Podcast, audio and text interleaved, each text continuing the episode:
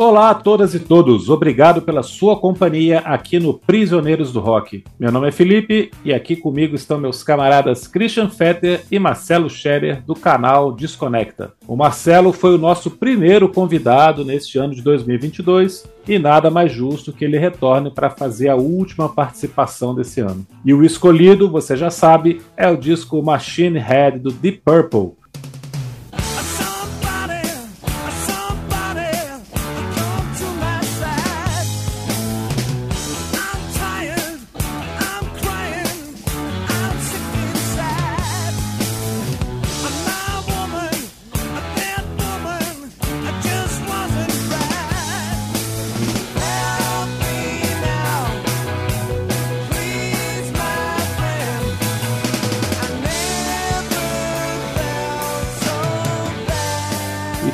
começar o nosso papo, eu vou passar a palavra para o Marcelo com uma pergunta.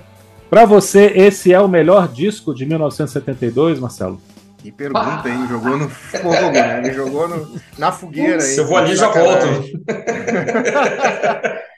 É, primeiro, muito obrigado aí novamente pela, pelo convite. Né? Eu nem tinha me ligado que eu tinha sido o primeiro do ano de, 1920, de 1972, quer dizer. De Mas, cara, é uma honra sempre estar aqui, trocar essa ideia com vocês, né? A gente, esse papo é sempre fluido, gosto muito desse papo por aqui.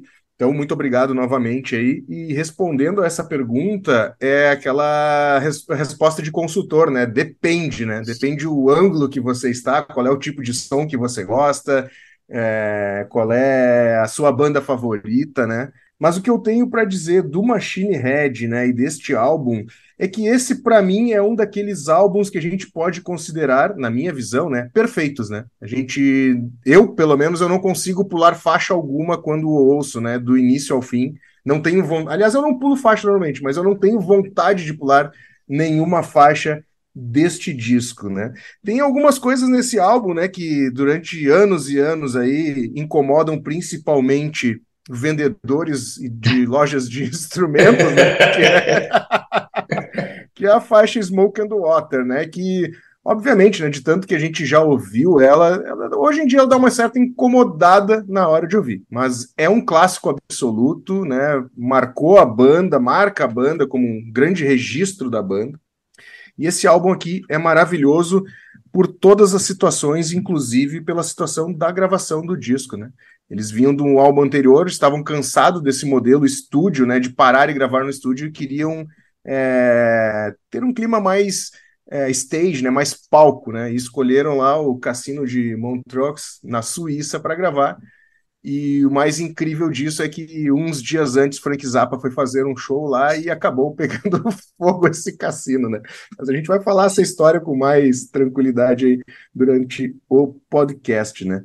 É, Christian, fala um pouquinho aí dos álbuns anteriores, né? Antes de chegar né, na construção. Esse é o sexto ou quinto álbum, não me lembro da banda. É o sexto, é o sexto álbum Christian, de estúdio. Diga, meu amigo. Por que o Deep Purple tem esse privilégio de nomear as suas formações como Mark, Mark 1, Mark 2. Como é. se fosse a armadura do Iron Man, cara. Do... É, isso é uma coisa que pegou, né? Eu acho que é coisa de fã mesmo. Eu nem sei se é uma iniciativa da banda, confesso que eu não sei. Mas Pô, é... isso tá em muito lugar, cara. Tem um monte de site, um monte de lugar que chama as formações de Mark, né? Achei isso, porra, tão grandioso, não, assim. No caso bonito. do Purple, é, no caso do Purple, é, é, isso pegou mesmo e, e, assim, tá em capa de disco, em DVD, né? Essa banda aqui é o Mark III, é o Mark IV, ficou. Né? Mas o fato é que aqui nesse sexto álbum nós temos a formação Mark II, né? Tem uma coisa curiosa também com relação ao Mark I e a Mark III. A, a banda começou ali no final dos anos 60, né? Já com o guitarrista Rich Blackmore, já com o baterista Ian Pace, estupendo baterista Ian Pace, o estupendo tecladista John Lord, né? Mas tinha um vocalista diferente chamado Rod Evans e um baixista chamado Nick Simper, né? E essa formação gravou os três primeiros discos, né? Em que a banda estava ali acertando na trave, conseguiu algum sucesso. Vale a pena escutar esses discos, né? Eles estão aí à disposição em, em CD, nas plataformas, né? O disco Shades of the Purple, que é o primeiro, o disco The Book of Taliesin, The Book of Taliesin, eu não tenho certeza, e o disco homônimo de Purple, que é o terceiro álbum da banda. Depois o John Lord grava um concerto para grupo e orquestra, que é uma das primeiras interações aí entre bandas de rock e orquestras, mas é considerado hoje um trabalho solo do, do John Lord. E aí vem a formação Mark II, né, quando entram o vocalista novo Ian Gillan, e o baixista Roger Glover, essa tida como a formação clássica do grupo, né? Não é a primeira vez que a banda vai trocar vocalista e baixista, né? Curiosamente, a, formação Mark III é quando entra o Glenn Hughes no baixo, que o Marcelo adora, né? Eu também, lógico. E o vocalista David Coverdale, que eu também é um cara que eu admiro demais. Mas antes disso acontecer, a banda é, começou realmente a acertar o pé, né? Nós temos o disco de Purple Rock, que é aquele famoso em que a banda emula o Monte Rushmore, né? Então a cara esculpida não é dos presidentes da República, é dos caras do Purple. E depois o disco Fireball também, que é muito bom, que tem Strange Kind of Woman, né? Um descasso. Mas aqui eu faço minhas as palavras do nosso amigo Marcelo. A banda cometeu um disco absolutamente perfeito. Eu diria a vocês que é, o LED 4 é o melhor disco de 71 e o Machine Head é o melhor disco de 72. E esses dois, para mim, são os grandes álbuns de rock clássico de todos os tempos. Não tem momento ruim, não tem assim absolutamente nada de, de, de, de reparável, né? É um disco irreparável e é por isso que a gente está aqui falando dele 50 anos é, depois. Mas, Marcelo, o Machine Head, você não respondeu minha pergunta, né? Você ficou em cima do muro. Então, vou ser mais específico. O Machine Head é melhor que o volume 4 do Black Sabbath, que eu sei que você gosta muito. Pá! Cara, tu tá, tu tá me botando uma violenta. Pro meu gosto, né? E a gente vai para gosto pessoal, né? Porque é difícil dizer o que, que é o melhor, né? Por isso que eu não respondi, né? Dei a resposta de consultor, né? Pro meu gosto, eu, eu tendo a ouvir mais o volume 4, né? Gosto mais porque me pegou mais. Mas, é, assim como o Machine Head, eu também acho um disco que é daqueles que tu ouve do início ao fim sem pensar em tirar. Apesar de não gostar muito de changes, né? Assim, então, talvez o Deep Purple nesse quesito seja melhor, né? Nesse Machine Head seja melhor, é, porque é uma. Porque tu ouve o disco inteiro e, e é é, ele passa liso por todas as faixas, né? Eu tenho algumas coisas aqui é, que me chamam a atenção, que é Pictures of Home, cara, que para mim, é, muita gente pode discordar, mas para mim eu acho que ele é, é o início do, do prog metal aí, né? Que a galera fala muito, né? Muita gente fala do, do Injustice for All do Metallica, né? Como sendo o primeiro prog metal, e depois vem Dream Theater e enfim, essas as bandas aí. Mas Pictures of Home, ela tem uma característica muito forte de metal ali, né? Apesar de não ter um, a timbragem do heavy metal ainda, né? Não, não tava formado ainda, né? O, o embrião, é. né? Mesmo com o Black Sabbath ali, né? Eu digo o heavy metal tradicional, né? Pro lado do Iron Maiden ali, né? Uhum. Mas já tem essas características bem fortes, né? Teclados, muitas viagens, o baixo sempre é, é, bem trabalhado, enfim, né, cara? Eu acho que esse álbum ele é todo bem trabalhado, né? Ouvindo hoje, assim, é, em retrospecto, né, a gente percebe a genialidade e o momento único que vivia a banda, né? Uhum. O Christian tocou num ponto ali né, no Perfect Stranger, né, que eu também acho outro álbum irretocável do Purple, assim, para mim é, é, outro álbum que, que, que eu acho, digamos, talvez não quase perfeito, mas perfeito, assim, e esse aqui é um daqueles álbuns que fica para a história, né? Mesmo quem não gosta de Purple é, sabe da importância dele, muita gente acaba entrando no, no, hard rock também por causa desse disco, principalmente por causa do Smoke and the Water, né? É, um, é uma música de entrada para para todo roqueiro aí, né? É, é tão conhecida quanto Starway to Heaven, né? Provavelmente as duas mais conhecidas, assim, de todos os tempos, né? O, o terror do, do vendedor de, de instrumento, né? As duas, né? As duas. Né? As duas, as duas.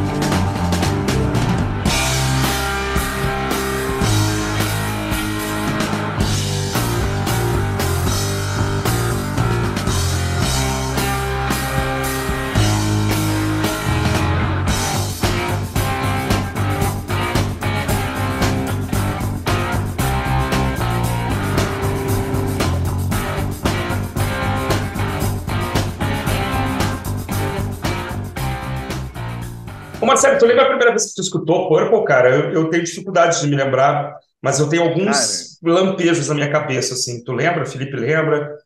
Eu acho que foi o primeiro disco com a Gillan que tu comentou aí, o rock. O... In Rock, de Purple in Rock. In Rock, in rock eu acho que foi. Child in Time, em ah. algum, algum VHS na casa de algum amigo, muito possivelmente um malai, um ao vivo, que eu não vou me lembrar agora, mas eu tenho essa lembrança aí, né?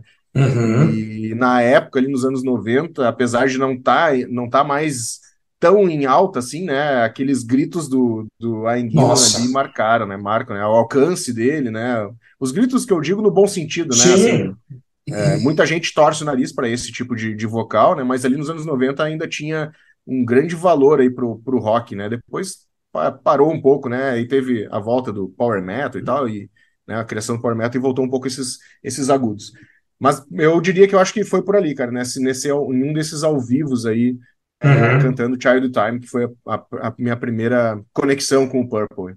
Tu lembra, Felipe? Quando é que tu ouviu a primeira vez? O que, que tu ouviu a primeira vez? Lembro, cara, eu lembro de escutar o Perfect Stranger, Perfect uhum. Strangers, uhum. em 85, assim, junto com algumas coisas que eu escutei do Scorpions, várias, uns rock clássicos que eu escutava, assim, quando eu tava de férias. Era um, um tio de uns amigos que eu tinha quando eu ia pro interior de Minas nas férias que escutavam essas coisas e e sempre colocava assim, né? A gente estava escutando rock nacional, aquelas coisas assim, falando, não, rock bom é isso aqui, cara, e ficava emprestando fita, mostrando disco e tal. Mas é, escutei muita coisa nessa época. Eu lembro de escutar o Perfect Strangers e, claro, né, cara, Smoke and Water é aquele negócio que você já nasce conhecendo, né? Você não consegue a primeira vez que você escutou. Pois é. é eu tava é pensando essa semana, né? tava pensando essa semana e não, não consegui fixar, assim, eu lembrei de alguns momentos. Eu lembro que o vídeo de Perfect Strangers muito, fez muito sucesso, era um vídeo gravado no estúdio, com os caras tocando e tal.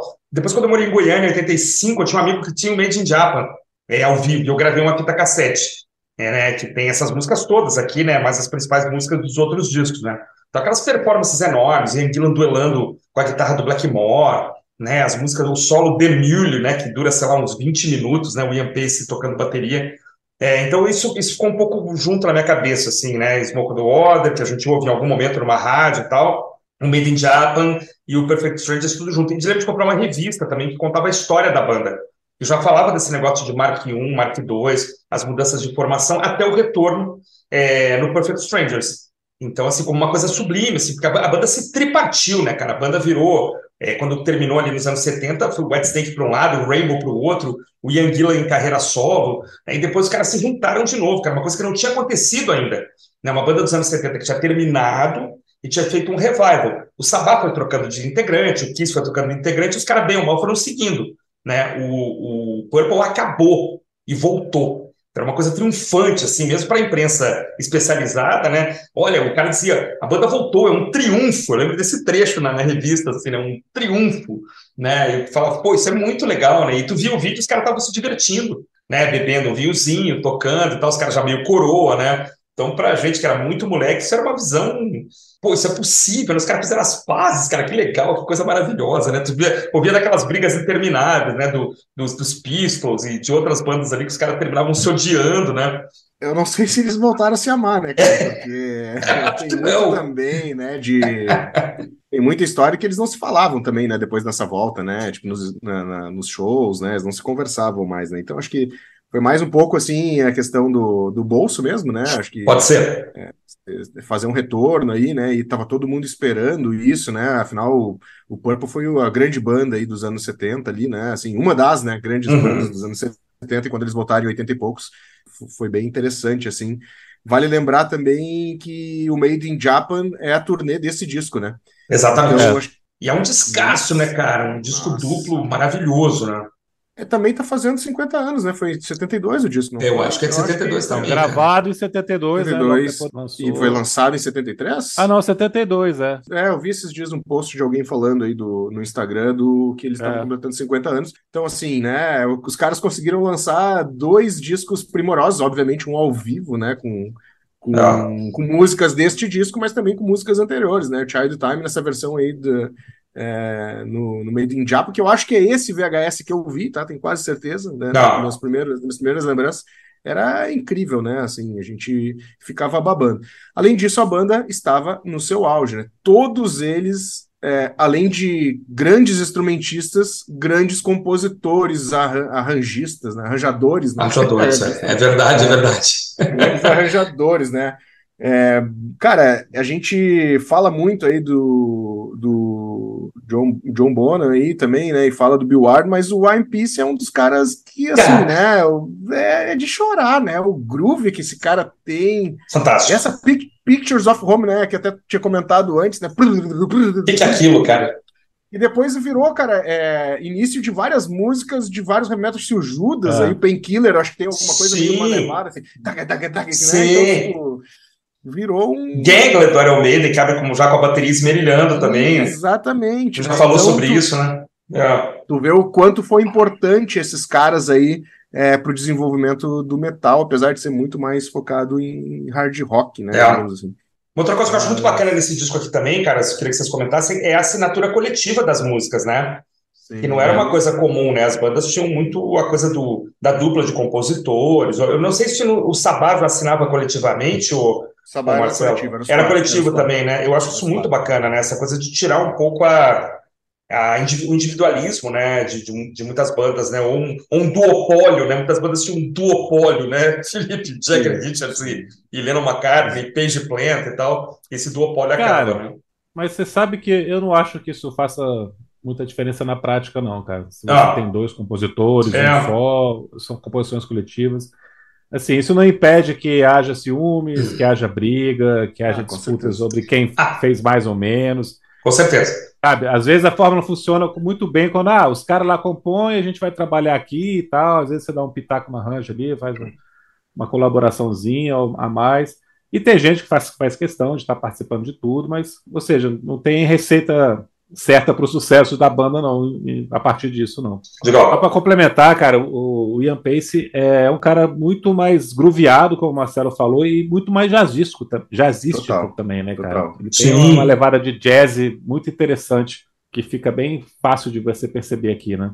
É. é, eu acho que essa mistura é que transformou o Deep Purple, né? Porque se tu for pegar nesse disco aqui, Maybe I'm Leo, é, Never Before, Lazy, Space Truck, as, o instrumental, fora a bateria, ela tem uma levada mais blues, né? Assim, ela tem uma, uma pegada Total, mais blues. Muito blues. Mas o, o, Talvez, eu acho que isso é que chame a atenção, né? O One Piece ali, ele, ele leva um blues jazzístico, assim, né? É. Coisa que Total. só ele consegue fazer, né? Total. Ah, os primeiros minutos de Lazy, cara, é quase um jazz, cara. É quase um jazz Sim. mesmo, né? O solo de órgão, a bateria e tal. O que eu comentar sobre a assinatura coletiva, Felipe, que eu acho que aqui nesse disco em especial são tantos solos maravilhosos que seria uma absoluta injustiça, assim, você, ah, né, nesse disco em especial, você acreditar, essa música é do Ian Gillan, ah, que ele escreveu a letra e a melodia, mas, cara, esse monte de solo no meio, pô, tem música que tem solo de baixo, solo de guitarra, solo de bateria, assim. Solo de vocal, né? Tem solo de vocal, vocal né? é verdade. Space Tracking, né? Space Tracking. É verdade, é verdade. O Ian Gillan lá em cima, né?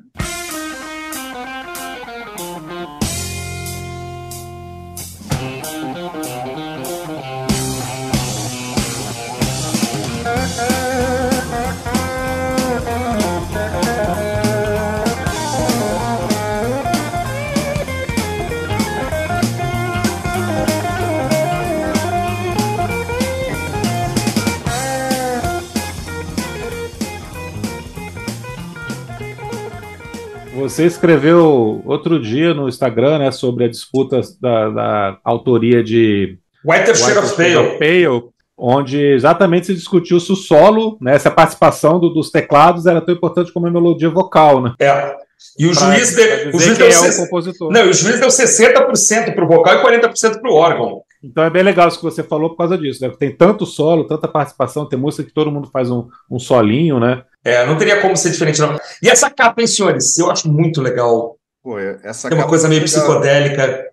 Ela é uma foto de uma lâmina de, de metal, assim, né? Tirada, refletido a banda, né? Feita ah, pelo, que legal. Pelo fotógrafo Shepard Sherbel. Ó, oh, não sei, não, não, não sabia é, dessa. É, exatamente. Então eles se, se posicionaram na frente de uma lâmina, de uma. essas folhas de metal, né? Zinco, a gente. Eu não sei se é zinco, se a gente. Pode ser, bem capaz, bem capaz. É, que era bem fininha, se posicionaram na frente e ele tirou o reflexo desse, desse, da banda inteira ali, né? Ficou muito legal. A aplicação da, da, do Deep Purple, Machine Head, eu não sei, eu acho que foi feita aí num estúdio, né? Porque aí eu acho que seria difícil é, ah, essa aplicação. Provavelmente. Tá, né? Cara, outra coisa que é super interessante é o estúdio móvel do Rolling Stones aí, né? Ah, essa história é maravilhosa, cara. Então, cara, antes da gente chegar nesse estúdio móvel, eu queria jogar uma pergunta para vocês, claro. que aí você já aproveita e já fala do estúdio móvel também, cara. Ah. É, esse disco tem uma história muito interessante e mais curioso ainda é que essa história está praticamente descrita por completo na letra de Smoke on the Water. Né? Onde eles estavam para gravar esse disco, o que aconteceu no começo da gravação, onde finalmente eles foram gravar e tudo mais está descrito nessa letra. Para quem nunca leu a letra, a gente vai contar agora aqui rapidinho o que é essa história. Mas eu queria perguntar uma coisa para vocês, é, para vocês me contarem o que, que seria desse disco se o Deep Purple tivesse chegado no cassino em Montreux para gravar o Machine Head e não tivesse acontecido o um incêndio. Tá, eu acho o seguinte, provavelmente esse riff estava tava, tava no ar, né? É, é, a música teria outra letra, né? Talvez chamasse outro, tivesse outro nome, né? É, talvez chamasse Smoke on the Mobile, coisa parecida, uma coisa que coubesse na, na métrica, né? Mas essa mítica toda do que aconteceu é muito legal, né, cara? Vai, o Frank Zappa tava lá, um cara tocou fogo no, no cassino, eles, estavam de longe, né? Eles estavam no estúdio é, vendo, né? Aquele, aquela fumaceira toda levantar e tal. É, parece que ninguém se machucou, ninguém ficou ferido, né? As pessoas foram foram colocadas calmamente. Parece que o Frank Zappa foi no microfone e falou: olha, não entre em pânico, mas fogo! Aí deu um grito, fire! Aí as pessoas saíram de forma ordeira, é, mas eu acho que a música existiria, seria tão famosa quanto, só que com outra letra. Então o disco continuaria a mesma coisa, provavelmente. Mas claro, essa mítica, a gente está aqui numa, numa realidade paralela, né? É, não teria a mítica, da, da, da, mas teria as outras músicas todas que são também maravilhosas. Não sei se o Marcelo pensa a mesma coisa.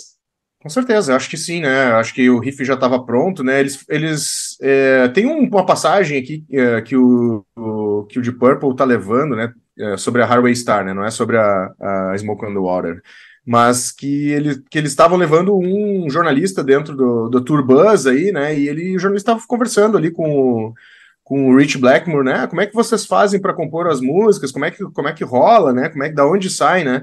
E aí o, tipo, o Blackmore começou a conversar com o cara, ah, sai mais ou menos assim, e ele começa a compor Highway Star ali na hora enquanto conversa com o cara, né? Então, assim, é, a facilidade com que eles compunham é, mostra que esse riff com certeza já estava guardado em algum e seria usado para alguma outra faixa, né? E concordo é, plenamente, sim, essa história é muito legal, né? Acho que sem, tem isso também, né? não basta ter só o riff, né? Tem a mística, né? Depois, né? Os caras, pô, cantaram sobre aquele momento. A música ficou famosa justamente, né? Óbvio que o riff contribuiu muito, né? É uma yeah. música muito marcante, mas essa mística tem que ser contada, né? Ela foi contada muito bem pelo Warren aí na, na letra do, da música, né? E, e pegou, né? Pegou, né? uhum. né? Todo mundo quer saber, né? Quando começa a conhecer de Purple, ouve que tem uma história de um fogo, de um estúdio que eles iam gravar e pegou fogo e, e vão atrás é, para conhecer, né? É. E esse estúdio, né, só para lembrar, ele foi realmente construído pelo Rolling Stones. Eles estavam cansados também dessa rotina de vai para turnê, depois volta para um estúdio. Aí parece que o Mick Jagger queria construir um estúdio na casa dele. E aí o pianista, né, cara, o, o Stone escondido lá, o Ian Stewart, né, o famoso sexto Stone, mas ele deu a ideia e ele participou ativamente aí com, acho que o Glyn Jones e outros caras que eram técnicos já do estúdio que trabalhavam com os Stones para construir esse, esse mobile aí num caminhão. E esse disco, cara, esse estúdio é, gravou muito, Led Zeppelin gravou muita coisa nele, né? O Fear of the Dark do Iron Maiden foi gravado no, no mobile, mas é, isso foi, foi interessante também, facilitou que a banda é, gravasse mesmo estando em turnê. É, no caso do Purple, eles queriam gravar em Montreux, né? Eles optaram por ir para a Suíça mesmo. Eles tinham ido lá em 71, tinham tocado lá em 71 no festival. Então, uhum. eles tocaram lá, gostaram muito, quiseram gravar é em Montreux, e para gravar em Montreux, no cassino, eles tinham que tocar com o mobile.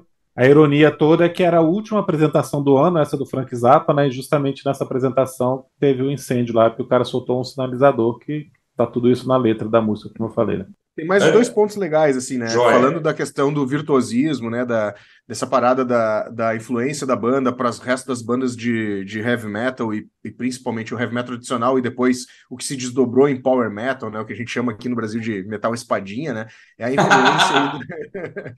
A, influência do, é, a influência do Rich Blackmore, né? É, que se inspirou, né? Se vocês perceberem, acho que ele já vinha fazendo algumas coisas assim, né? Ele é totalmente inspirado, ele é apaixonado por bar né, e música clássica de forma geral. Se tu pegar a progressão dos acordes aí do, dos solos de, de Highway Star, tu vai perceber que o cara compôs totalmente inspirado em cima aí da, é, de bar né, e, e, os seus trabalhos é, que tinham na época. Outra coisa legal é que o primeiro single deste disco não foi nem é, é, nem Highway Star e muito menos Smoke and Waters. Os caras apostaram em Never Before que não decolou, né? Não, e eu adoro Never Before, cara. Eu adoro também, Never Before. Mas Primeira vez que eu escutei. Época, né? Não. Eles achavam que era a música mais pop, eu acho, né? A mais palatável, assim. Ela é a mais pop. Ela é, com certeza, com certeza. Eu adoro. A primeira vez que eu escutei, fiquei maluco, cara. Eu falei, putz, isso é demais. Aí você passa a saber que essa música tá no mesmo disco de Smoke do Water, você fica louco, né? E Highway Star ainda, né? Mas eu adoro. Foi lançado em março de 72 e não não aconteceu, cara. Não aconteceu nada. Exatamente com no lado B tinha que agora nas edições aí acho que de, depois nos anos 2000 saíram aí as, re, as reedições desse disco já vinha com When a Blind Man Cries, né? Que é, é uma balada 95. Ma... É, 95? É, desde 95. É, desde 95. Que era uma balada mara. E esse, aqui, esse meu aqui de 94 não tem, né? Então... 97, 97. 97, 97 é. é. Que é, que é uma balada de chorar, né, cara? A interpretação da música, né? O Anguila, assim, parece que é, incorpora, né, a, a, a persona ali, né, do, do que ele canta, né? O Anguila tem muito disso também, né? Seja dos dois extremos, né? Quando é uma balada, ele, ele mergulha, e quando é lá em cima, ele tá lá em cima também, junto com a banda, é. né? É um cara muito versátil, né, cara? Um baita de um vocal. Até hoje, né, com todas as limitações da idade, você ainda sente ali o, a emoção, né? E nessa época ele tava voando, cara. Ninguém tinha o alcance dele, né? Porque não era o, não era só o, o, agudo, né? Ele tinha o grave também, ele é, tinha o era soul. drivado, né? Ele tinha, é... uma, tinha, um drive no agudo, né? Acho que Já tinha, também... cara. E é diferente do, do Plant, por exemplo, da mesma é. época ali. Ele, ele já era um vocalista de heavy metal. É isso aí. Seria depois um vocalista de heavy metal. Ou melhor dizendo, o que ele fez se tornou o padrão que um vocalista Exato. de heavy metal que depois iria colocar como meta, né? É outro estilo, cara. Não, tem comparação. Não tem ninguém que fazia isso nessa é. época, não. O Plant cantava de uma forma completamente diferente. É, o Ozzy também. O Ozzy já era outro. É, o Ozzy coisa, é um né? vocalista com tanta qualidade técnica assim para comparar com esses dois, né? Mas muita emoção, mais, né? O, é, o Ozzy... muito mais de alma, de, de personalidade e tal. Mas de alcance, de, de, capacidade técnica, né? O, o Gillan e o, e o Plant você pode comparar, mas o Gillan cantava de uma maneira que ninguém cantava nessa época.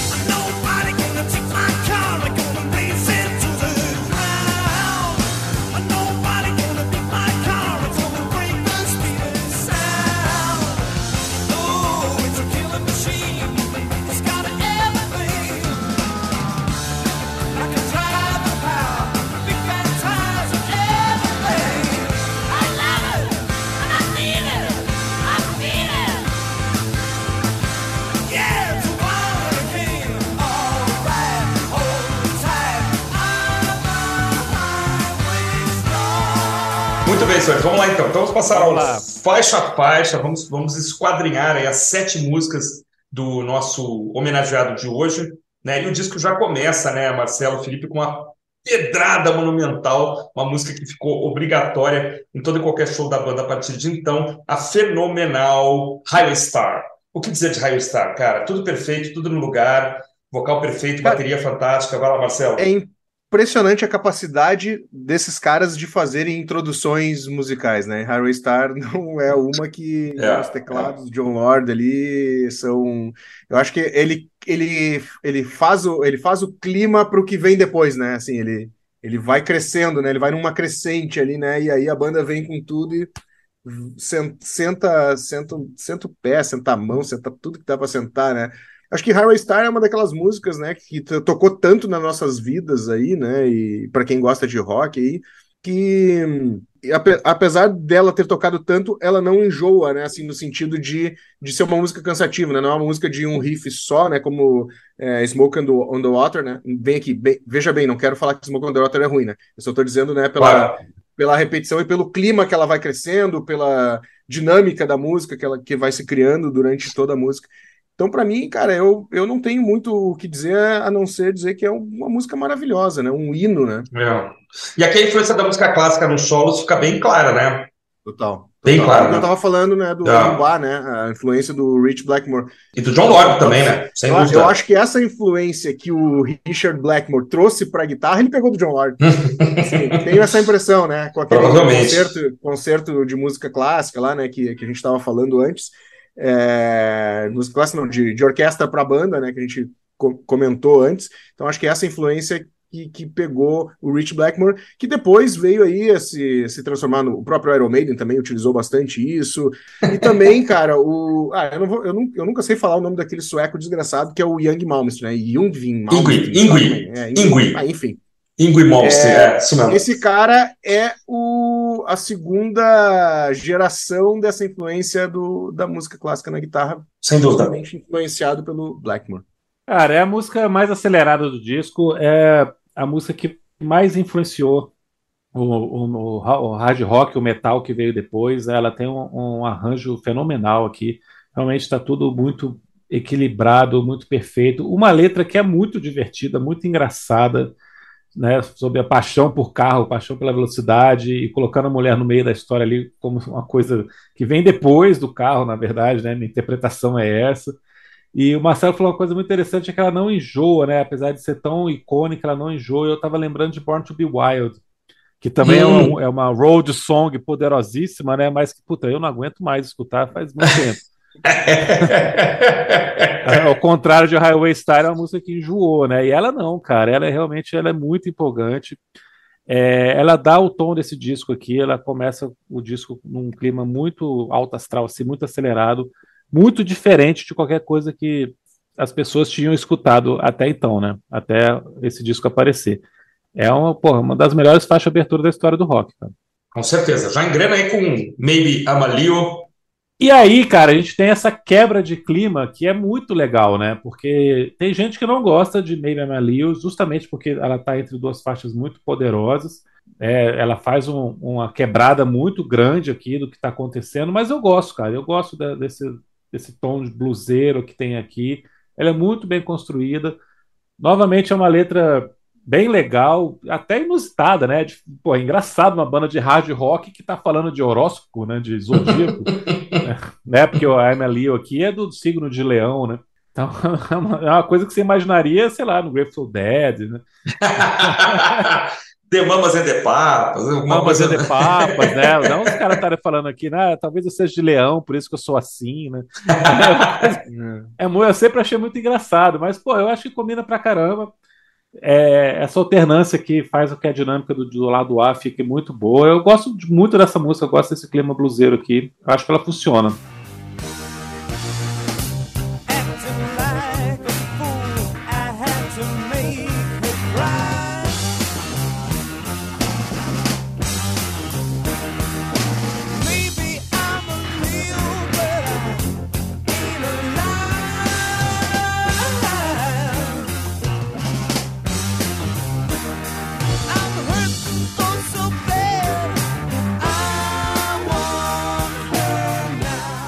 Eu, eu acho que tu resumiu muito bem, assim, né? É, essa música, ela, ela dá essa quebrada propositalmente, né? Eu duvido que eles tenham é, tirado no Uni do Unité para ver qual é a faixa que seria a próxima no, no, desse disco, né? Eu acho que ela foi pensada para isso, né? Para dar justamente essa, essa quebrada, assim, e depois vir com uma faixa que é, é tão, não sei tão rápida, né? Mas tão poderosa quanto Highway Star. E tu, Christian?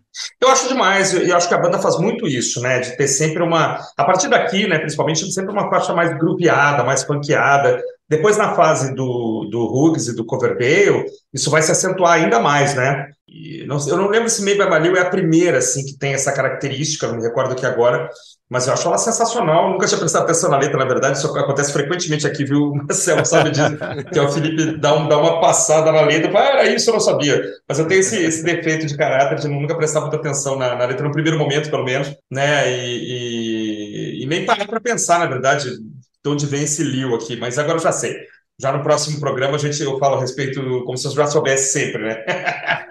para mim perfeito, para mim tá tudo bem até o momento. Não vai, não vai ficar ruim, né? A gente já sabe disso, né? Já sabe o final da história, né? Mas o nível continua alto e acho que ela faz esse contraponto interessante com Raio Star, que é uma música aceleradíssima e faz o contraponto também com Pictures of Home, né, cara, que começa com a bateria a um milhão por hora, e outro dia até, uh, hoje, eu acho, acessei um vídeo do, do Ian Pace tocando, a banda tocando agora, nesse século já, Ian Pace fazendo essa entrada com a, o bumbo alternado, né, com a...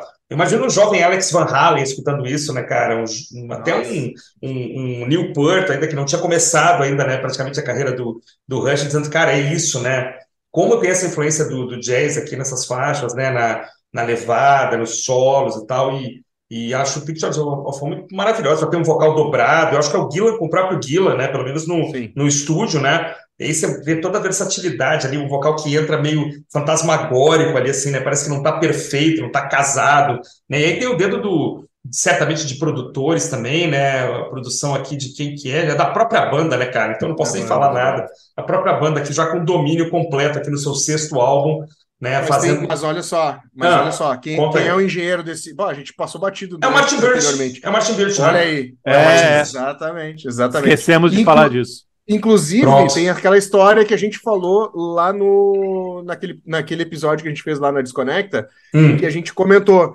que quem falou para o Marty Birch que existia uma banda que era a cara dele para ele produzir foi o Rich Blackmore. Quem referenciou é, a, a, o Iron Maiden para o, o Martin Birch é, foi o, o, Blackmore.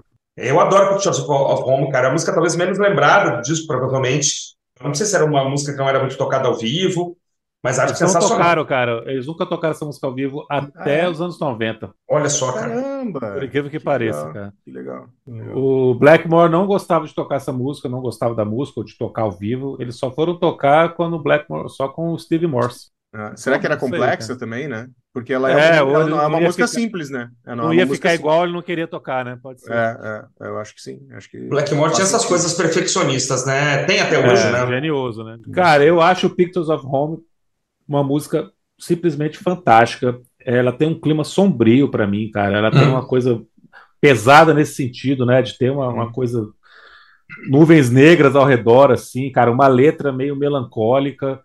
É uma quebrada de clima completamente poderosa que, que acontece nesse momento no disco, pelo que estava vindo antes. É uma música muito surpreendente, cara. Aqui o, o, o John Lord começa a aparecer também. Eu gosto muito do, do John Lord ao longo desse disco todo, cara.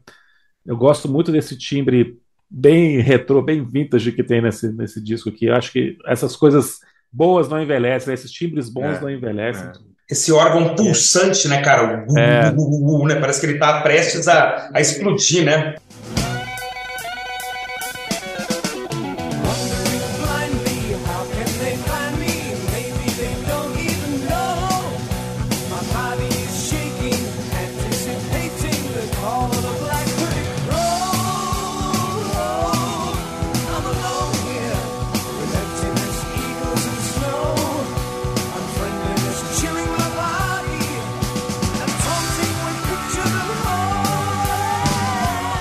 Eu acho que ela tem um clima meio futurista, apesar de ser da, eh, de época, né? Um clima futurista de época, digamos assim, né? Um tema futurista para época, assim.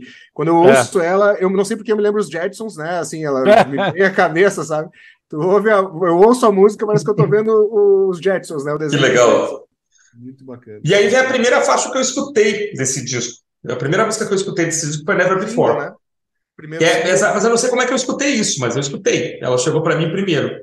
Eu sempre achei ela muito interessante, cara, muito divertida, muito pop, né? Assim, pop, quer dizer, ela, ela tem uma.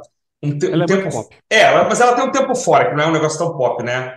É, que esse tão bom, bom, bom, né? esse, esse, essa quebrada é, é, sai um pouco fora do, do aspecto, é pop para o Purple, né? Mas eu lembro de cantar esse refrão, acho que eu tinha gravado numa fita cassete, cara, e cantar junto a plenos pulmões, cara. Cara, o refrão é muito pop. É.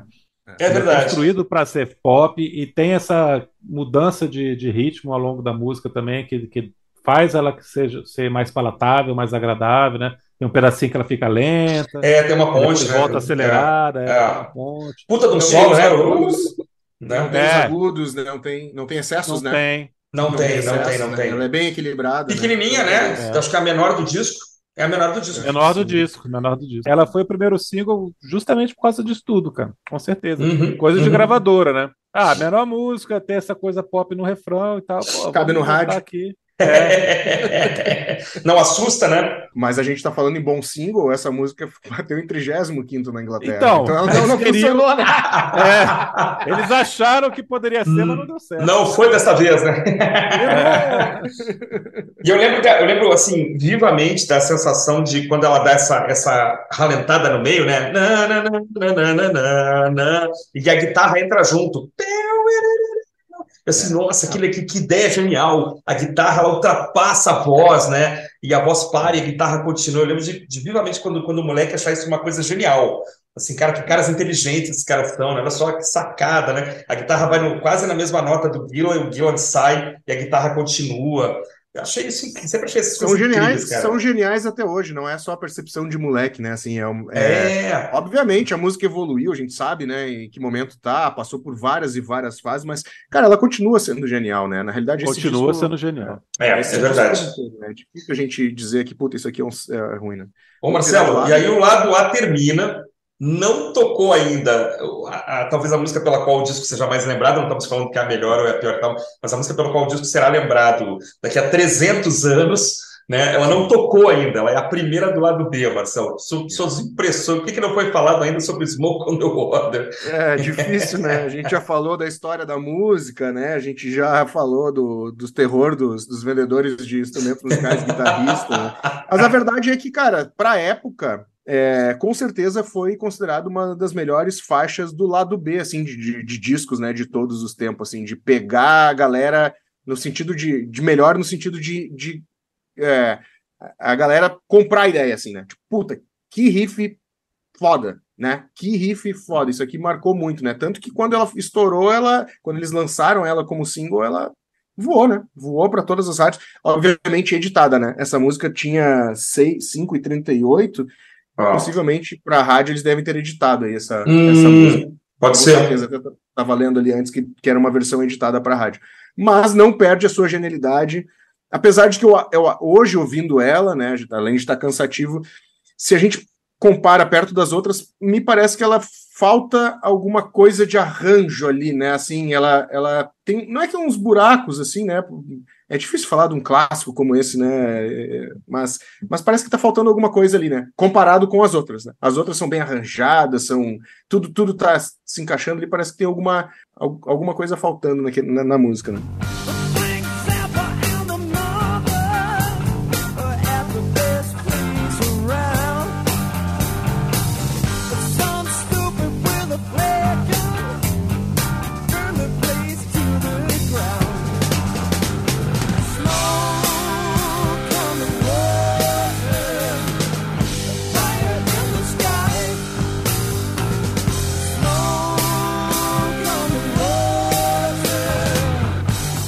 Porra, você falou exatamente o que eu ia dizer, cara.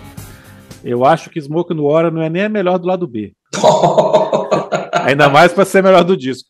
Ela falta exatamente isso, cara. O, o arranjo que a gente, os arranjos que a gente estava escutando no lado A são bem mais elaborados, são mais preenchidos, são mais criativos, são mais surpreendentes. Aqui não, aqui você tem um puta de um riff, que tudo bem, ninguém mais aguenta escutar, mas foi um puta de um riff que todo mundo amou quando escutou pela primeira vez. Eu acho que a melodia das estrofes não é tão boa como o refrão. Sabe, ninguém lembra dessa música por causa da estrofe. Ninguém fica cantando a estrofe ali. Todo mundo vai hum. cantar Smoke on the Sim. Ninguém sim. canta a estrofe. Sim. Porque a melodia não é tão boa e falta um arranjo tão bem elaborado como você tem Never Before, Pictures of Home, Highway Star, Space Trucking, que são coisas bem mais complexas, pensadas e, e, executadas ali com mais, mais maestria. Então, ela é a música mais famosa do disco, mas ela está longe de ser a melhor, cara. O negócio que eu acho muito legal nela, assim, é, é a forma como ela, como ela começa, né? Com a guitarra, seguida de uma, de uma entrada de um trabalho de chimbal e depois o baixo muito forte, né? Um baixo cavalado, né? Ali na, na escola do Geezer Butler, né? Na escola do, do Entwistle, do The Who, né? Isso certamente o, o jovem Steve Harris ele falou: opa, acho que é isso aqui que eu quero fazer também. Né? Se você acelerar o baixo de Smoke do Other, você tem meia dúzia de contrabaixos do Steve Harris no, no baixo, Maiden, né? Baixo paletado, né? Com paleta, é. né? Ah, é, é paleta, né? É. é você, é, você chega a escutar né, o, o, arranhado da, da paleta é. no baixo, né? É.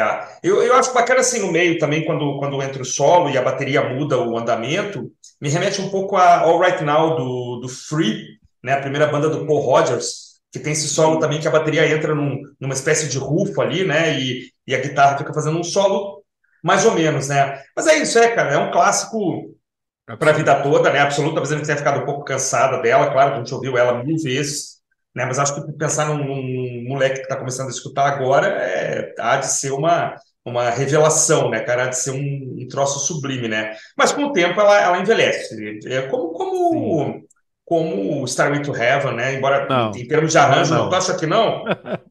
Engraçado, Não, cara. eu- não, é porque eu acho que essa música ela não pode ser maior do que o disco, cara, porque ela não é a melhor música do disco, Entendi, entendi. entendeu? Aham. É, eu acho injusto com Machine Head que as pessoas falem, ah, o disco do Smoke no Water. Não, cara, é o disco de É, é um cartão de. É, uma, músicas maravilhosas. é claro, não, sem dúvida. É, mas é um cartão de visita, é uma forma de. É, como, como ela ficou talvez- famosa para não fãs, assim, né? Para não fãs, É, ela ficou famosa, Eu né? tô falando pro, pro não fã, pro ouvinte casual de rock, pra, pô, não, não, não parem Smoke no Water, não, cara. Sim, Escuta o disco inteiro que você vai gostar mais ainda do que só de Smoke the Water. eu concordo, to concordo. Heaven é uma música mais complexa, com o Bohemian Rhapsody também, que as pessoas deixam o saco de escutar. É, É, também é outra música que tá num disco que tem outras coisas legais, que você tem que escutar ele por inteiro. É. Interessante. sentido, não é desmerecendo a música, mas Claro, o inteiro é bom. Exato, exato. Interessante para quem gosta de Purple, né? é, a música é tão icônica, né, que as formações seguintes continuaram tocando. É muito interessante também essas releituras, né, da música pela própria banda é, com o tempo, né? Mas a banda vai tocar, vai, vai tocar essa nos shows até cair dura, né? Não tem, não tem jeito, tem como escapar do. É como Satisfaction, né? Satisfaction é uma grande música, né? Musicalmente falando também não é, né? Mas, a, É, ela- mas no disco do Satisfaction você pode falar, não, escuta só Satisfaction. é, o Out of Our Heads é um disco, é um disco complicado, é. Ele é um disco complicado. Tem até coisa boa lá, mas vocês não Não, tem coisas também. boas, tem coisas boas. tem É, coisas- mas mas, mas vai- não, é, não é um disco perfeito como esse, né? Assim, né, no- no- É, Não, exatamente. não é, não é, não é, não é. Exatamente. Mas tu acha ela mais, a mais fraca hoje seria, Felipe, pra ti, Smoke the Water ou não? Complicado, né? Nessa perspectiva, ela seria a mais fraca do disco, não é? Sim.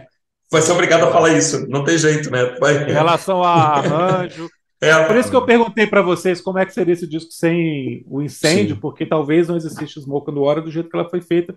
Que ela acabou sendo feita de uma forma talvez apressada, talvez pode ser, com menos cuidado para poder entrar ali. no- pode ser. Mas por ser, mas também tem um outro lado, tem uma outra visão também, né? Por, por ela ser mais crua, ela também influenciou uma geração que É, fazia um, um, um- um- um metal mais cru, né? Mais é, é, assim, então teve a sua importância também, né? É, é, por isso que é difícil a gente falar de um clássico, né? Assim, né? de Desmerecer um, não, não que tu esteja desmerecendo, né? Eu entendi o teu ponto de vista, Uhum. mas é, é, ela tem o, tem o seu valor em, em outras áreas, digamos assim, né? uma, uma outra ramificação É, que talvez tenha, tenha ganhado até mais visibilidade do que a ramificação de muitos arranjos e, e faixas Sim, sim. super bem tocadas, né? Assim, né? E acabou, É.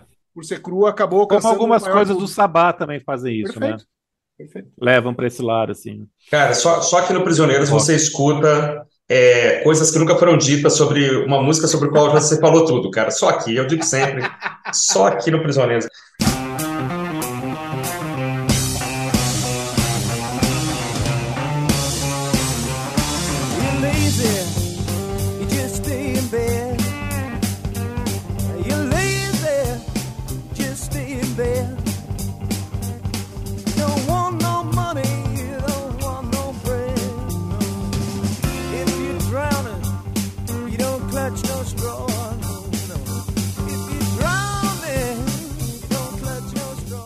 Muito bem, e aí nós vamos para o exercício jazzístico da banda, na minha opinião, né? A música mais, mais solo, mais improviso, que ao vivo virava um monstro também, né? Que o vocal, sei lá, vai entrar o quê? No quinto minuto, é, por aí, não, quatro, cinco minutos vai entrar o vocal do Yanguila, né? A maravilhosa Lazy, que eu particularmente prefiro as versões ao vivo, que ao vivo ela crescia em todos os sentidos, né?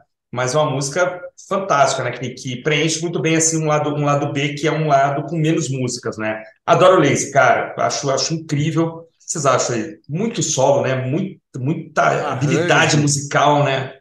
Arranjo, A forma como ela evolui, né, Marcelo? é, é, exata métrica, né? Que ela, que ela leva até o final, ela volta, ela brinca. Os vocais do Anguila aqui é, estão perfeitos também, né? No sentido de, de, de encaixe musical, assim, né? Acho que tinha muita sinergia entre eles. Para fazer uma música assim, tem que haver muita sinergia entre a banda, né? Assim, Hum, porque é, uma coisa é tu ensaiar uma música como essa, outra coisa é tu levar ela do jeito que ela é levada no estúdio, né? Ela é mais jazzística, mas ela não larga o blues também, tá lá a marca do blues Verdade. junto com, com o jazz. Então, assim, é, é, é só, como eu comentei, assim, na, na, minha visão, é só tendo uma conexão muito forte entre os músicos, mostravam quão unidos eles estavam é, para construir uma faixa como essa. Cara, eu estava escutando o disco esses dias é, de uma forma mais crítica, pensando é, no que eles estavam mostrando aqui de novidade, né, que seria a influência que eles exerceram no heavy metal, e ao mesmo tempo pensando nessas duas faixas que são mais bluseiras, que são um pouco diferentes, como Maybe Value e Lazy, né? Uhum. Tem esse toque de blues rock muito grande. Apesar que não tem só isso, mas tem muito blues rock. E Maybe Amalio é uma música que poderia estar em qualquer banda de blues rock dos anos 60 ali. Não que a música seja ruim, pelo contrário. Mas ela não tem nada de, de tão diferentona assim né, do que o Queen já tinha feito, do que é, todo mundo que tocava blues rock já tinha feito alguma coisa mais ou menos nessa linha. Agora, Lazy, cara, é o que o Marcelo falou, ela traz variações que são muito interessantes, muito originais, cara, uma dinâmica de banda realmente espetacular aqui. Né, o jeito que ela vai da introdução até a entrada do vocal, ela já te surpreende umas duas, três vezes ali, nesses quatro, uhum. cinco minutos, né? Verdade. Ela não é uma faixa comum, cara, não é uma evolução de, de simplesmente de vamos ficar aqui enrolando e tocando a mesma coisa, né, fazendo um clima aqui. Ela tem um propósito para ter quatro minutos e tanto de instrumental, né? É uma coisa impressionante, cara realmente aqui os caras estavam muito inspirados e fazem um trabalho fantástico. Fizeram um trabalho fantástico. E assim, é uma coisa que a gente, que a gente tem que pontuar. Muita gente critica esses solos longos, né? Não tem paciência e tal. Mas, cara, é muita qualidade, né? Não é um, não é um solo. É, não é uma coisa que vai para um, um campo. É... Masturbatório. É, não é, né? Tem uma, tem uma. Exatamente, a palavra é boa. Tem uma sequência, tem uma, tem uma coisa pensada, né? Tem uma, não é, e também não é assim pura barulheira, microfonia, não, não é uma coisa ali, nota por nota, né, costurada ali, guitarra, teclados, né, e bateria, a voz também aqui atinge altos, altas escalas, né? Então, realmente músicos de verdade, né? Muito bem, senhores, vamos fazer a última, então. Eu não, não lembro quem tinha falado aqui. Acho que eu falei Space por último. Tracking. Vamos lá. Space Tracking é uma daquelas faixas que fecham um álbum assim em alto nível, né? E aí o alto nível não só de qualidade musical, mas é, a, a, força que a música tem, né? O Anguila lá em cima, né? Pulando, né? Pulando no sentido vocal, né? Me lembrei, me lembro daqueles jogadores de vôlei que sobem lá em cima para dar uma cortada, né? No, na rede, assim, né? Ele tava com a, com a voz lá em cima, assim, né? E ainda bem que ele tinha essa idade quando ele cantou essa música, né? Porque eu não consigo imaginar hoje o Anguila tentando alcançar essas notas, né? Acho que não consegue mais, cara. Seria bem Canta difícil. muito ainda, né? Canta muito ainda, mas não, não tem mais essa alcanção. Acho maravilhosa a música também, faixa de encerramento perfeita. Não consigo imaginar nenhuma outra faixa fechando esse disco. Né, gosto muito, a letra parece, aparentemente é muito divertida, né? Imagina a mesma banda, imagina uma, uma viagem é, né, para fora do planeta e tal, e paramos em tal lugar e tal, é, é, enfim. Musicão, tá na onda ali da corrida espacial, né, que estava recém acontecendo, né, Felipe, ali com Estados Unidos e, e Rússia, ali disputando palmo a palmo ali a, a conquista do espaço, e a banda faz um rock super bem-humorado, talvez o, a música mais bem-humorada do disco, né? E virou um, um, um, staple ao vivo, assim, né, cara? Virou uma coisa maravilhosa, assim. Tem, tem versões de vinho. O Made in Japan, se não me engano, ela tem 20 minutos, cara.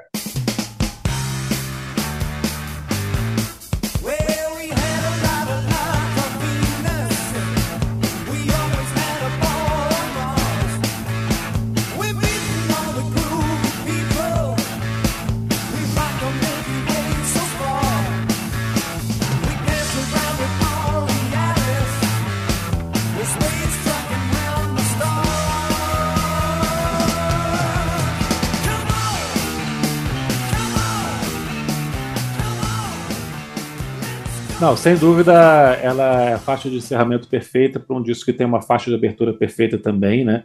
É um clima de diversão completa aqui, como o Marcelo falou, um vocal, uma interpretação que é uma aula. Ele está realmente criando uma escola aqui de, de vocal de hard rock, que depois vai ser copiado de tudo quanto é jeito. E é muito divertida, cara. Realmente é uma letra que. Inclusive, essa música tocava na estação espacial Hum. Já tocou diversas vezes Ah, né, é? para acordar os astronautas, porque tem tudo a ver, né? O clima da música ali. Que legal, não sabia. Além de Acorda, ser muito cara. animada, muito divertido, tem uma letra que tem tudo a ver com os E caras. acorda, né? Se não É. acordar, se não acordar, é melhor checar as funções vitais, né? Os sinais vitais. Então tem essa história também de ser uma música muito querida por todo mundo, cara, e é maravilhosa, cara. É, realmente, When a Blind Man Cries, que é o lado B que depois foi colocado no CD nos anos 90, a música é linda, eu acho fantástica, mas não poderia encerrar esse disco. Não. Não. E é uma música que também eu não, não consigo imaginar onde é que ela poderia estar aqui, né? Em qual lugar é que ela poderia estar aqui. Então depois o pessoal faz essas coisas no CD que se dane, né? Coloca por último e tal, mas na edição original realmente, é- apesar de ser uma música belíssima, que, que bom que hoje você consegue escutar quando você compra a mídia física, mas na edição original ela não, não, não tinha espaço mesmo aqui, não tinha que terminar com Space Trucking porque ela abre com Highway Star e é, ela faz essa fecha esse círculo aqui de uma forma perfeita, cara. Caras, olhando aqui, ah, primeiro lugar na Austrália, no Canadá, na Holanda, na Finlândia, na França, na Alemanha, Aqui É o disco mais vendido da carreira, né? que eu acho que é, em casa. Primeiro lugar na Inglaterra, eh, sétimo lugar na, na Billboard norte-americana. Assim, incrível, né? Um disco que. Eu não sei a vendagem dele, mas é coisa da casa de dezena de milhão, né? Com certeza. Tá naquele. Tá naquele Não, auge, auge do vinil, né? Assim, muito possível, auge da mídia física, muito possivelmente vendeu muito, né? Assim, eh, mas não, Eu não sei se ele chegou a dezena, não. É, cara, dezenas acho que não, porque É. Crue chegou a 6 milhões e já era um disco É. dos anos 80 muito bem vendido, né? Então eu não sei se chegou a dezena, mas foi bem vendido, com É porque o Zeppelin tem disco já na casa de 10 milhões, né? Não sei se o. Tinha. Engraçado. o Zeppelin era mais pop, né, cara? Ele tinha um lado É. mais pop aqui do que o, o Purple. Acho que até o Sabá vendeu um pouquinho mais que o Purple nessa época, se não me engano, cara. Pode ser, pode ser. Outra coisa importante também, caras, a partir daqui o grupo gravou o disco ao vivo Made in Japan, depois gravou o disco menos aclamado dessa fase, que é o Who Do You Think We Are, 73, e aí essa turma se separou, na verdade, né? Saiu o Gillan saiu o Glover e entraram David Coverdale e Glenn Hughes para a fase Mark III, aí que vai durar alguns discos e tal, enfim. Aí depois esse- essa formação retorna e atualmente é é outra formação já, né? Já, já mudou também É, morreu John Lord já, o, e o guitarrista Blackmore saiu para não voltar mais, acho que nos anos 90, né? Essa cápsula do tempo aqui, né? Talvez esses três discos, né? Machine Head, Fire, uh, uh, In Rock, Fireball e Machine Head são o grande legado da formação Mark II, né? Embora eu também seja um grande fã do Perfect Strangers, viu, Marcelo? Mas acho que aqui, né, para contar a história, com detalhe que o Machine Head é a única capa decente desse período, né, cara? A única capa bonita, né? Eu acho a É capa de verdade, Fireball é muito feia, É. a capa de Burn é muito feia. É. É. Rock é, é engraçada, mas também não é uma Hum. capa bonita.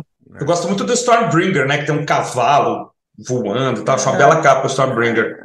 É legal, mas eu acho que esse aqui ela, ela supera aí. Eu acho que do, do Purple, É. eu, eu acho que é Não, uma das mas, pô, mais, das Stormbringer não combina com o som da banda, né? É, parece um negócio meio prog, parece um negócio meio prog. É.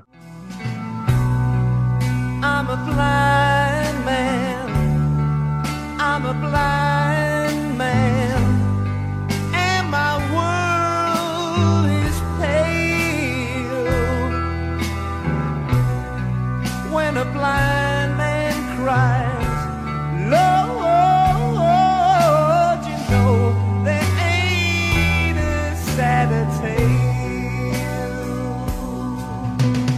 Apesar do Smoke and Water ter sido a música mais forte, mais conhecida aqui nessa época, o Highway Star, agora tava me lembrando, né? Só para fechar Hum. aqui, né? O Highway Star ela serviu de trilha sonora para os primeiros games que utilizavam Sim. rock and roll, né? O Rock and Roll. Racing, Rock and Roll Racing, é, que era muito legal, era um joguinho de corrida. Ali tinha Paranoid, tinha Highway Sim. Star e tinha qual era o outro? Tinha uma outra bem conhecida. Não sei se era ACDC, hein?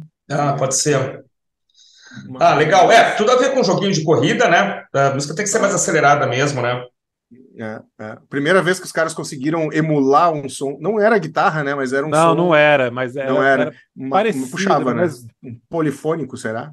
é, já era Pode ser, um pode ser. sintetizador polifônico, né? Já É, ficava é. parecido ali.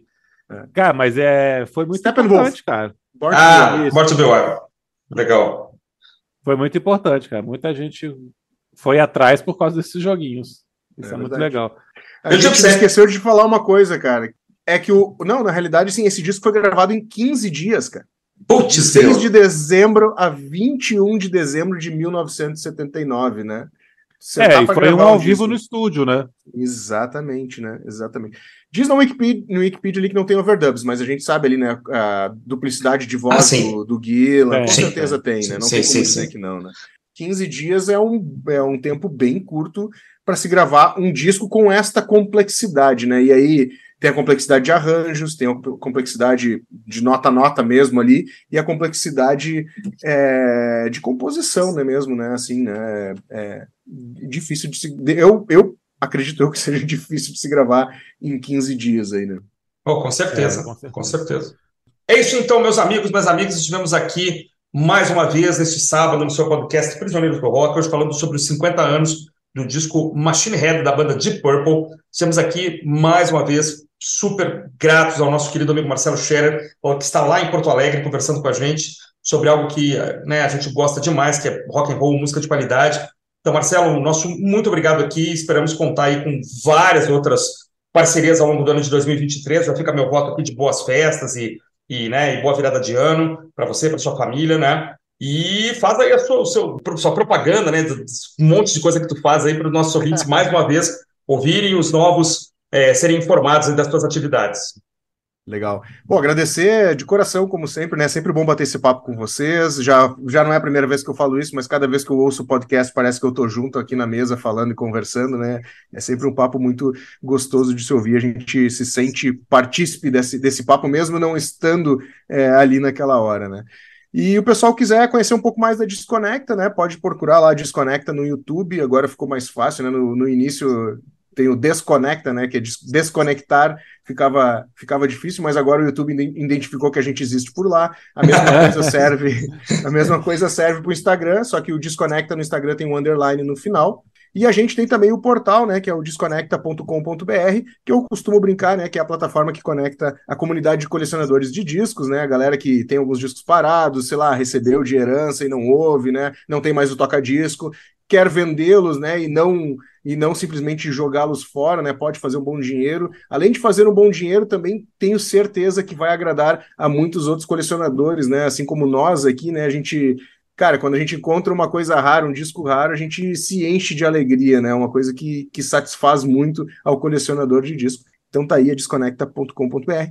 Bom final de ano, bom Natal aí, Cristian, bom Natal, Felipe. E bom Natal pro Jair aí, né? Eu sei que ele tá nos ouvindo aí, eu ainda quero fazer um programa de heavy metal com o Jair. Bom, obrigado, Marcelo, por mais essa participação. Cara, tava com saudade da gente poder bater um papo aqui no, no Prisioneiros do Rock. Você só chama o Christian para participar do Desconecta, né? Então, só assim para você estar tá aqui batendo papo comigo também. E obrigado a você que nos acompanhou até o final desse episódio. Feliz Natal! Esse programa está indo no ar justamente na véspera do Natal, dia 24 de dezembro. Então, boas festas a todos e até o próximo sábado.